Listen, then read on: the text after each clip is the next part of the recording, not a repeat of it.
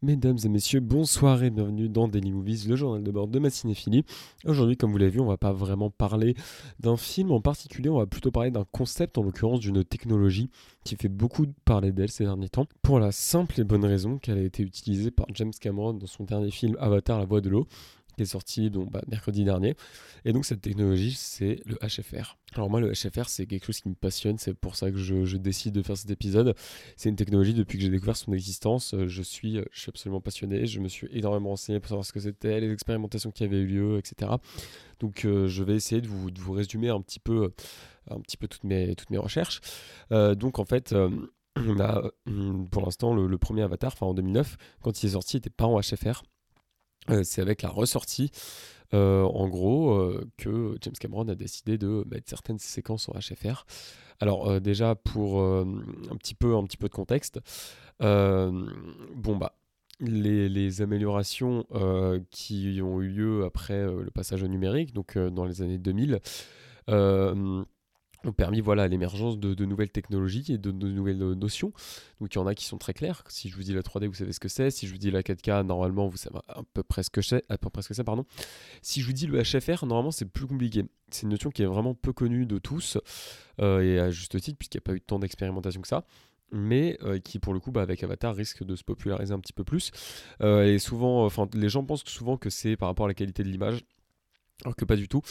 Euh, c'est souvent confondu pardon, avec le HDR, voilà, euh, qui euh, en gros très basiquement, bah, il y a plus de couleurs sur l'image et donc elle a une meilleure luminosité, les couleurs ressortent plus, l'image est plus vivante, voilà, c'est une meilleure image.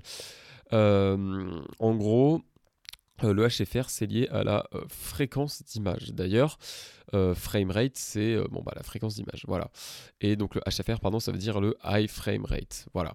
Et donc, pour définir encore des termes, par exemple, quand vous. Enfin, le terme FPS que vous connaissez sûrement, c'est frame rate per second. Donc, bah, c'est l'équivalent en anglais de image par seconde. Voilà. donc, un petit point historique, euh, au début du cinéma, il n'y avait pas vraiment de standard concernant le nombre d'images par seconde. Je crois qu'on était même en dessous, euh, en dessous de 24, euh, il me semble. voilà, bref. Mais donc oui, effectivement, quand le son est arrivé, il a fallu trouver un standard pour pouvoir caler bah, la bande vidéo sur la bande son. Voilà. Et donc en fait, le standard qui a été choisi, c'est 24 images par seconde. Je ne rentre pas dans les détails de pourquoi. Mais bref, le standard qui a été choisi, c'est celui-là. Et en gros, la télévision, je crois que c'est un tout petit peu plus euh, il me semble que c'est 25, mais je veux pas dire de conneries. C'est ça, en tout cas en France c'est 25, et aux États-Unis, au Japon c'est de 30. Voilà. Donc c'est plus que, le cinéma. Euh, et donc, euh, en gros, si vous voulez, pour. Enfin, c'est pas pour faire simple, mais. Ce, donc il y a eu ce standard pour mieux coordonner, l'image et le son, 24 images par seconde. Et en fait, donc le high frame rate, c'est quand vous montez au-dessus de ça, tout simplement. Voilà. Euh, c'est-à-dire que bah, le framerate du coup passe au-dessus de 24. Euh, donc bah, pour, euh, pour Avatar, c'est du 48 images par seconde. Le framerate est à 48. Voilà, il y a du 48 fps. donc voilà, c'est juste pour définir le HFR. Le HFR, c'est ça. Et donc, James Cameron a la particularité, il y avait déjà ça avec la ressortie d'Avatar, de ne pas utiliser le HFR dans toutes les scènes, contrairement à toutes les expérimentations précédentes qui sont sorties. Euh, donc euh, il y a un nom qui a été donné pour ça, ça s'appelle le VFR, le Variable Frame Rate, mais bon, c'est pas super important. Euh, donc maintenant qu'on a fait un petit point de contexte, à quoi sert le HFR bah, C'est très simple, plus on augmente le nombre d'images par seconde, plus l'image est fluide. Voilà, donc par exemple, bah, un, film qui n'est pas en HFR sera moins fluide au niveau de l'image qu'un film en HFR. Et puis même dans HFR, euh, un film à 48 images par seconde sera beaucoup moins fluide qu'un film à 120 images par seconde. Voilà, par exemple. Euh, donc euh, moi je pense que pour illustrer ça, il y a un exemple qui est assez parlant, c'est les jeux vidéo. beaucoup de gamers vous disent souvent qu'ils ont tel écran à 120 fps, bref, il faut avoir l'écran avec le plus de fps possible. Et en fait, pour vous résumer ça, c'est très simple. Euh, ça peut, notamment dans, le, dans les, jeux, ça peut vous faire gagner de précieuses secondes. Euh, s'il y a un utilisateur qui joue en 120 fps et un autre en 30 fps, euh, si vous voulez, par exemple, s'ils doivent tous les deux se tourner et tirer sur un truc, et eh bah celui en 120 fps c'est beaucoup plus avantagé puisque le mouvement va être beaucoup plus fluide. Voilà. Tandis que celui en 30 fps, le mouvement va être beaucoup plus saccadé, euh, ce qui fait que bah, il va perdre de, précieuses, de précieuses secondes et donc il pourra voilà, bah, perdre, perdre ce duel. Pour après je dis des conneries, voilà, mais bref. Euh, mais en tout cas, toujours est-il que pour les jeux vidéo, et notamment les jeux de tir, ça fait son importance, puisque chaque, euh, chaque en fait, l'image doit être bah, très fluide, parce que chaque information compte, en fait. Il faut que l'œil puisse repérer les informations, et en fait, plus tôt on voit les choses, plus c'est fluide, et plus c'est, voilà, plus on sait que... Euh, plus on y arrive, on arrive à jouer, pardon, je vais y arriver. Et donc, ouais l'intérêt euh, l'intérêt en tout cas pour revenir au cinéma l'intérêt pour en tout cas James Cameron euh, c'est bah, notamment en termes de, de, film d'action comme je l'ai dit sur le 24 images par seconde on a une on a une saccade en fait. Euh, si vous voulez si la caméra fait un mouvement rapide on va avoir une saccade. Si vous si vous passez en 48 images par seconde la saccade va être inexistante. Voilà parce que du coup en augmentant le nombre d'images bref bah, c'est plus fluide comme je l'ai dit donc la saccade disparaît. Et donc en fait en l'occurrence pour la voie de l'eau que j'ai pas encore vue que je vois dans deux jours, voilà. Euh, moins maintenant, mais bref. Euh, au moment où vous écoutez ce podcast, soit je le vois demain, soit je le vois le jour même. Je sais pas encore quand je vais le sortir, mais bref. Euh, donc du coup, oui, il y a ce, dans, dans la voie de l'eau, a priori, il fait ça pour les scènes d'action et les scènes qui se passent dans l'eau. Voilà, j'ai pu voir des extraits.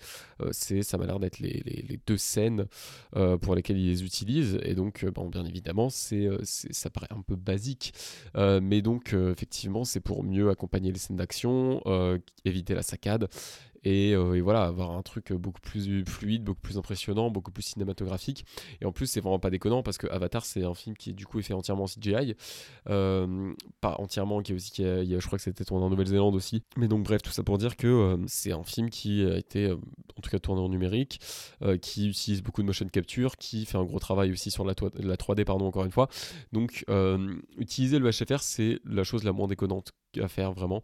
Et puis en plus, bah, du coup, je vous le dis pour avoir vu des extraits, euh, vraiment, le HFR dans Terre la voie de l'eau, c'est un des trucs les plus cinématographiques que j'ai vu dans ma vie. Voilà, très clairement, euh, ça, ça écarte absolument tout le, tout champ des possibles, euh, vraiment. Et. c'est absolument fou. Après, pour le coup, je pense que la maîtrise de la technologie, elle est primordiale. Je pense que ça marche aussi bien parce que c'est James Cameron et que James Cameron, bah, c'est maîtriser ça. Euh, voilà, James Cameron, euh, bah, c'est un mec qui en fait a toujours été en avance, euh, en avance sur son temps. C'est-à-dire que bah, vous pouvez regarder bah, Avatar, Titanic, Terminator, tout ça. C'est un mec qui a toujours eu, toujours eu des, des, c'est un visionnaire. Je pense que là, on peut le dire. Et, voilà, le HFR, apparemment, bon, j'ai pas vu Avatar encore une fois, Avatar 2, mais encore, bah voilà, apparemment le HFR c'est quelque chose qui, qui bah, continue à l'inscrire dans cette lignée. Voilà. Et donc bon bah quels ont été les, précurseurs de, ce HFR. Voilà, qui a utilisé le HFR avant James Cameron? Alors, il a été très très peu utilisé. Euh, les premiers films commercialisés qui ont utilisé le HFR, c'est la trilogie du Hobbit de Peter Jackson. Euh, voilà, qui était en 48 images par seconde. Donc, euh, c'est vrai que ça a été la première expérimentation. C'est vrai que je sais pas si les gens ont compris à l'époque, voilà. Euh, c'est voilà, utilisé dans un univers fantastique pour plus de fluidité. Et en fait, on a eu, euh, on a eu un autre usage euh, qui, pour le coup, est beaucoup plus poussé. C'est l'usage de Ang Lee, voilà, qui a fait deux films en HFR, qui a fait donc Un jour dans la vie de Billy Lynn et Jamie Newman. Et donc, les deux sont en 120 FPS. Voilà. Donc, pour l'instant, il n'y a personne qui, en tout cas dans les, films commercialisés qui sont sortis, il n'y a personne qui a plus poussé le HFR que Ang. C'est pas mal, c'est pas mal. Euh, en tout cas d'avoir ce type d'expérimentation déjà, c'est une nouvelle technologie, mais pourtant on a poussé assez loin, donc c'est assez cool. Euh, j'ai pas vu les films, je peux pas vous attester de leur qualité, mais en tout cas je trouve le principe d'utiliser ça super cool. Et, euh, en plus dans Jimmy Man, ça me paraît cohérent parce qu'il y a un rajeunissement numérique de Will Smith, donc bah, la fluidité c'est un peu la clé pour pas qu'on se pose des questions sur ce rajeunissement. Donc je pense que pour le coup c'est pas mal en fait. Euh, voilà, je pense que ça fluidifie pas mal de trucs. Euh, donc oui, c'est euh, donc le, Hobbit et, et bah, le, les, deux films de Anglis, c'est les deux films, les seuls films à avoir été tournés en HFR et à avoir été commercialisés à ce jour. Et bah, comme je voulais laisser entendre, il est vrai que le HFR ne marche pas beaucoup. le HFR, bah, comme vous pouvez le voir, il y a que 5 films en HFR, donc ça veut dire que ça n'a pas pris. Voilà. Euh, bon, effectivement, c'est une technologie qui, moi, m'a fasciné, que je trouve extrêmement prometteuse. Je pense qu'on peut faire de grandes choses avec, euh, mais elle n'a pas réussi à s'imposer, c'est moins qu'on puisse dire. Euh, il y a plusieurs raisons à ça. Moi, je pense qu'il y en a déjà une technique, et ça, c'est un fait. C'est juste que beaucoup de salles ne sont pas équipés idéalement pour le HFR. Euh, il y a par exemple des salles euh, qui ne peuvent pas projeter en HFR. Tout court, il y a des salles qui doivent choisir entre le HFR et la 4K. C'est le cas notamment pour certaines salles IMAX. Pardon. Le 4K est beaucoup plus souvent choisi. Euh, on, préfère, on préfère un 4K sans HFR un 2K en HFR, alors que moi je trouve que ça devrait être bah, l'inverse, quoi. Voilà, on devrait privilégier le HFR parce que euh, dans tous les cas, on a une bonne qualité d'image. Alors oui, c'est vrai que la 4K ça tue, mais le HFR vraiment, c'est un truc qui, qui, voilà, qui change totalement le visionnage du film. Alors que je pense que pour le coup, entre 2K et 4K, bien sûr qu'il y a une différence, mais est-ce que ça change totalement le visionnage? Je sais pas. Mais bref, toujours est-il que euh, il y a ces voilà, les, équipements n'étaient pas, à jour, il n'y a pas les projecteurs pour.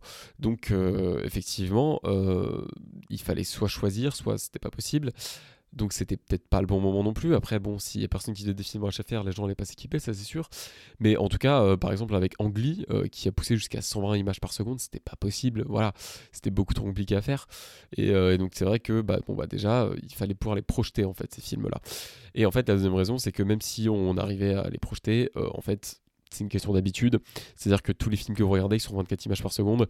Si d'un coup on vous met un truc différent, on vous bouscule un standard, vous avez une habitude, on vous sort de cette habitude, c'est pas. Enfin. C'est pas vu positivement par les gens en fait. Voilà, c'est pas vu d'un super bon oeil. Et, euh, en fait, euh, c'est un, reproche que notamment beaucoup ont fait à Peter Jackson, euh, voilà, de, faire trop d'exploitation numérique, alors que bon, bah, le, Seigneur des Anneaux, c'est vrai que c'est une des sagas euh, les plus acclamées, les plus voilà, les plus populaires et tout ça. Voilà, tout le monde dit que c'est des chefs-d'œuvre, ça a été aux Oscars et tout. Enfin bref, ça a gagné énormément d'Oscars. Alors que le Hobbit, c'est quand même relativement moins populaire, c'est quand même assez populaire. Si on regarde les notes hallucinées, c'est tous minimum à 4, donc on peut pas dire que ce soit pas populaire, mais c'est relativement moins populaire, ça c'est un fait. Et euh, bah, notamment le HFR a été beaucoup accusé, beaucoup pointé du doigt, euh, voilà, avec ces expérimentations numériques qui, soi-disant, ne correspondraient pas à l'univers de Tolkien. Alors, j'ai pas vu le Hobbit, je connais pas l'univers de Tolkien, donc euh, de, de, Tolkien, je crois qu'on dit, bref. donc je, je pourrais pas du tout vous dire si c'est la vérité ou pas. Toujours est-il que c'est les reproches qui ont été faits. Mais donc, euh, effectivement, euh, si les gens ne sont pas au courant que c'est en HFR, ils vont y aller, ils vont voir oh, le HFR. La plupart, même, enfin certains, ouais, certains ou la plupart risquent d'être déçus en fait, parce que du coup ils s'attendent à un truc. Ça fait partie d'un contrat de communication, c'est-à-dire que si les gens vont voir le film en se disant, ok, bon, bah, le média va être comme ça, bon, en l'occurrence le film va être comme ça, et que le film n'est pas comme ça, bah, les gens se sont trahis et du coup le contrat est rompu et du coup ça marche pas, voilà. Et, euh, par, par définition, c'est compliqué voilà, de, projeter un film HFR. Si les gens sont pas au courant, bien évidemment, après si les gens sont au courant et qu'ils l'acceptent, bah tant mieux pour eux, parce que ça tue. Mais bref, euh, ça c'est que mon avis personnel. Voilà. En termes de technologie, euh, il y en a certaines qui sont super dures à, à populariser. Enfin, je veux dire, James Cameron, il a fait le premier Avatar, euh, il avait travaillé euh, pour la 3D, vraiment, il avait fait en sorte que la 3D soit impeccable, que ce soit une 3D réfléchie, travaillée, euh, qui soit pas du tout passive, qui soit vraiment active. Et au final, bah, regardez le constat aujourd'hui, on est 13 ans après la sortie d'Avatar. La 3D, vous la retrouvez dans les salles, les salles genre Dolby Cinema, vous la retrouvez dans les salles Pathé, vous la retrouvez dans les salles IMAX, mais c'est tout. Et encore, c'est pour quelques films, et la plupart du temps, c'est de la 3D passive. C'est-à-dire que les gens vont. Enfin, les réalisateurs, en fait, font pas l'effort. Les, les, réalisateurs font pas l'effort, en fait, pour. Euh, pour, euh, voilà, pour créer de la 3D qui vaut le coup, pour créer un truc. Euh, voilà. C'est juste, bon, bah, on met un petit peu de relief et fuck. Hein. Voilà, on est content du minimum syndical. C'est bien dommage parce que je pense qu'il y a vraiment beaucoup de choses à explorer en 3D. Voilà. Et les utilisateurs l'utilisent. les utilisateurs, n'importe quoi. Les réalisateurs l'utilisent vraiment pas assez. Voilà, je trouve. Donc, effectivement les, technologies, c'est compliqué et on peut se, demander, pardon, du coup, euh, si le, HFR euh, bah, pourra arriver à s'imposer. Après, ce de l'avenir nous le dira avec la sortie d'Avatar, mais voilà, euh, c'est pour moi ce, truc-là avec lequel j'aimerais peut-être conclure ce podcast. Est-ce que le HFR peut s'imposer? C'est un débat qui est très large. je ne sais pas trop comment y répondre. voilà. En fait, la sortie d'Avatar, c'est bien évidemment l'occasion parfaite pour démocratiser le HFR, notamment au niveau, technique. Je vous disais qu'il y a beaucoup de salles qui n'étaient pas capables de projeter du HFR. Bah pour Avatar, il y a beaucoup de salles qui se sont équipées pour projeter du HFR. Donc déjà, ça ouvre la voie à potentiellement d'autres films en HFR qui peuvent être projetés. Donc c'est déjà ça. Euh, maintenant, euh, bon, bah, pour les, le public, c'est autre chose. Euh, c'est vrai que bon, bah, les, les, critiques sont a priori très bonnes. Est-ce que ça étonne quelqu'un? Non. Le, les, seuls, les, enfin, les seules critiques, après, j'ai fait en sorte de vraiment pas en savoir beaucoup sur le film parce que je vais quand même le voir euh, bah, dans quelques jours, donc j'ai pas envie, j'ai pas envie de rien savoir. Mais en fait, les seules critiques que j'ai entendues, en tout cas personnellement, c'est avec la durée en fait. Voilà, c'est que les gens, euh, bah, les gens critiquent la durée, le fait que c'est sur 3 heures, etc. Ok, mais en fait, là j'ai juste envie de vous dire, bah les gars, c'est de votre faute. Enfin, quoi, il y, a marqué 3 heures, c'est de votre faute. Vraiment, juste, bah n'allez pas voir si ça vous dérange, bref. Et donc, non, les retours sont plutôt bons, donc euh, voilà, c'est plutôt, c'est plutôt rassurant à voir. Euh, en plus, James Cameron a la particularité, donc comme je dis, d'utiliser le VFR en fait, euh, qui du coup bah, alterne entre des séquences en 24 images par seconde et des séquences en 48. Donc on passe justement entre un framerate que le spectateur connaît avec un framerate nouveau. Donc peut-être c'est une bonne manière en tout cas de bah, faire passer la pilule et de voilà de en gros de proposer une nouvelle technologie tout en gardant un lien avec ce que le spectateur connaît déjà. Donc pour moi, je pense que c'est une bonne idée que James Cameron euh, a été plutôt intelligent là. Après, moi, je préfère avoir le film en tout HFR parce que j'adore ça. Mais si on pense au spectateur dans le sens le plus large, c'est peut-être pas une mauvaise idée. Et en plus, euh, d'après les critiques, bah, James Cameron maîtrise à la perfection le HFR. Voilà. Euh, donc en gros, pour moi, le, le, destin du HFR, en tout cas, dépend vraiment de la réussite d'Avatar en salle, en fait. Plus, parce que plus plus les, spectateurs iront, plus euh, on aura d'avis sur le HFR de retour. Euh, et donc, euh, voilà, le, HFR, ce sera probablement la porte d'entrée de la plupart des gens. Avatar, pardon, Avatar, la voix de l'eau, sera du coup la, porte d'entrée au HFR pour la plupart des gens. Voilà. en fait, c'est un film qui, donc, apparemment, apparemment je l'ai pas vu, a une maîtrise technique qui est impressionnante, qui donc du coup a une ambition aussi qui est impressionnante puisqu'il y a des suites qui sont prévues, etc. Donc c'est un film euh, qui, voilà, qui en tout cas a une ambition démentielle, qui est, qui est distribué massivement. Euh, enfin bref, c'est Avatar quoi. Je vais pas vous faire un dessin, ça fait 13 ans qu'on attend le film. Euh, ça a l'air, les, les images qui ont été dévoilées, pas les premières, bref, les images qui ont été dévoilées sont absolument folles. Donc effectivement, il y a tout ce contexte-là qui fait que si le film est un carton, si le film fonctionne, le HFR pourra rapidement être démocratisé. Voilà. Euh, maintenant, il y a un truc qui, euh, qui pour le coup, euh, est en défaveur de, Avatar 2 et du HFR. c'est que donc du coup, si on prend la technologie sur laquelle avait centré, sur laquelle James Cameron avait centré le film, pardon, c'était la 3D. Comme je vous l'ai dit, la 3D aujourd'hui, bah il y a pas, y a pas, ça s'est pas imposé. Elle est très rare en séance normale et il n'y a pas de vrai travail sur la 3D. Voilà, donc après, on peut du coup se demander euh, est-ce que peut-être la 3D a pas continué? Parce que je me souviens qu'il y avait une vraie euh, enfin j'étais petit mais je me souviens qu'il y avait une vraie vraie vague après euh, Avatar où beaucoup enfin tout le monde voulait faire de la 3D mais du coup on peut se demander est-ce que juste les, les expérimentations 3D pardon étaient pas à la hauteur en fait? Est-ce que juste elles étaient à la hauteur quoi? Est-ce que euh, passer après Avatar, c'était peut-être pas trop compliqué? C'est des choses qu'on peut se demander. C'est des choses qui, voilà, qui probablement rentrent en jeu. Si les gens ont dû voir Avatar, être impressionnés, ils voulaient voir plus de 3D, ils ont vu d'autres films en 3D qui travaillaient pas la 3D, ils ont été déçus. C'est une possibilité. Voilà, moi je pense qu'il y, a, aussi de ça. Euh, mais donc en fait, si on a ça avec le HFR, c'est-à-dire que si on a un HFR genre de base qui n'a pas d'intention artistique, on se dit bon ah, ça va marcher pour Avatar, on va le faire c'est dommage. Voilà, moi je pense que ces usages qui sont pas travaillés, pas réfléchis des nouvelles technologies sont bah, leurs ennemis en fait. Voilà.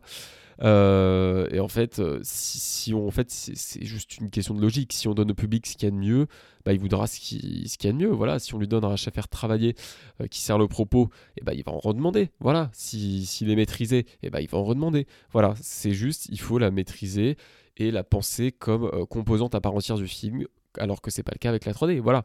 Euh, si, jamais c'est le cas, si jamais c'est qualitatif, le public en redemandera, c'est sûr. Voilà. Et donc, euh, si, c'est sûr que si on en fait un, outil qui est utilisé par défaut par les grosses boîtes américaines, bah, ça va pas le faire en fait. Voilà. Euh, combien de films de super-héros il y a en 3D hein, si vous allez en IMAX, genre Black Adam, je sais pas quoi, bref, des trucs.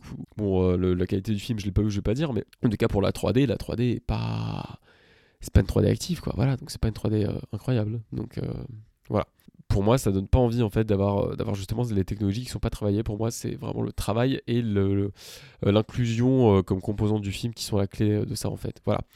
Et en fait, bah, pour conclure, je pense que Avatar 2, c'est une porte d'entrée en fait. une porte d'entrée pour le public qui va découvrir cette technologie et une porte d'entrée pour Hollywood parce que bah, les, précédentes ont échoué mais en fait un film d'ampleur d'Avatar se veut être une porte d'entrée et je pense qu'il faut reprendre derrière en tout cas bah, l'industrie Hollywood doit reprendre la technologie derrière en faire quelque chose de bien voilà le numérique c'est bien euh, c'est-à-dire que bon bah il n'y a plus la contrainte de la pellicule, même si la pellicule c'est vrai que ça fait une belle image.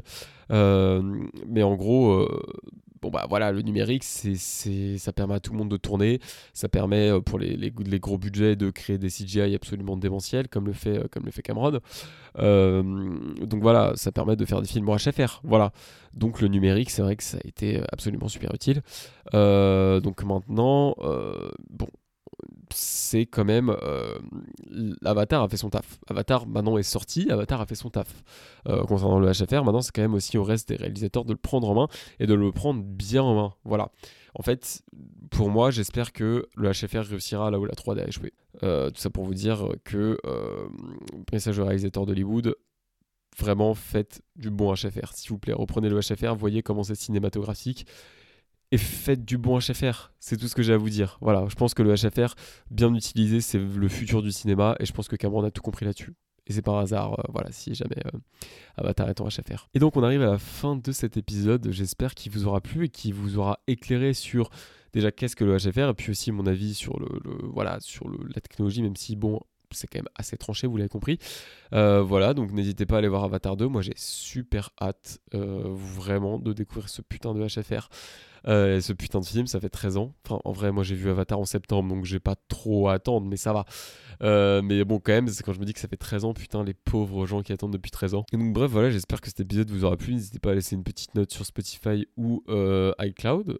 I, je sais pas comment ça s'appelle pour l'iPhone, bref, Apple Podcast, voilà. N'hésitez pas à me faire des retours sur Insta si vous voulez. Voilà, bon, tous mes liens sont en description, vous connaissez. Et pour ma part, je vous dis à très vite pour un prochain épisode.